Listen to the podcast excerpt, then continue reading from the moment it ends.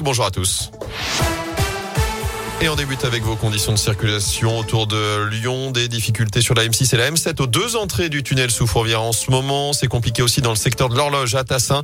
Pour reste, c'est plutôt fluide actuellement autour de l'agglo. À la une, cette bonne nouvelle à quelques jours de Noël. Fabrice, le SDF qui a sauvé la vie d'un commerçant lors de l'incendie de sa boutique dans le vieux Lyon, dort au chaud depuis lundi. Selon le progrès, il a rejoint une résidence sociale à Lyon. Il a aussi trouvé un emploi. Un chef d'entreprise l'a contacté directement.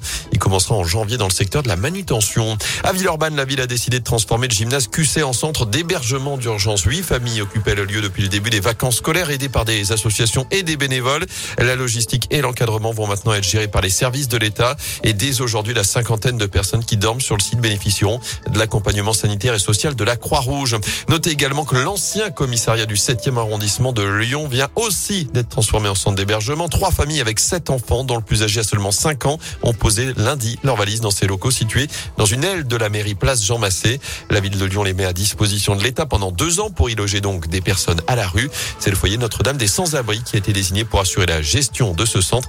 Marion Vézian-Roland est la directrice de l'association. Nous avons eu les clés mercredi 15 décembre. Lundi matin 20 euh, décembre, les premières familles étaient là. Il y en a trois actuellement. Elles occupent euh, cette partie euh, du, du commissariat pendant que nous faisons des travaux dans la partie police nationale à côté, ce qui nous permettra d'accueillir plus de monde. Ce sont les équipes qui, quand elles prennent en main un site, se débrouillent pour qu'il soit autant que faire se peut et en tenant compte des contraintes euh, aussi accueillant que possible.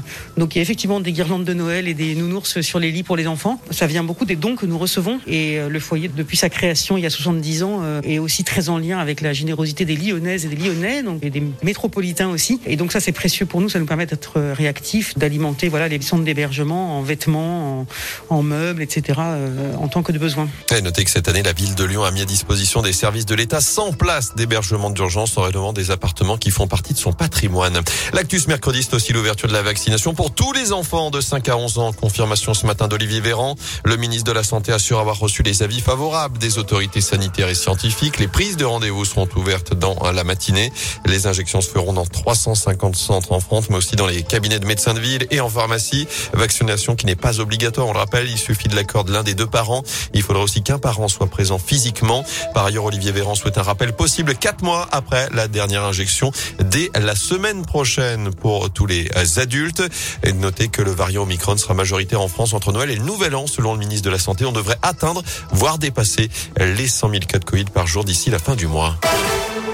Du sport et du foot au programme ce soir avec la 19e journée de Ligue 1. Retour au terrain pour les joueurs de l'OL après le match interrompu face au Paris FC vendredi dernier en Coupe de France.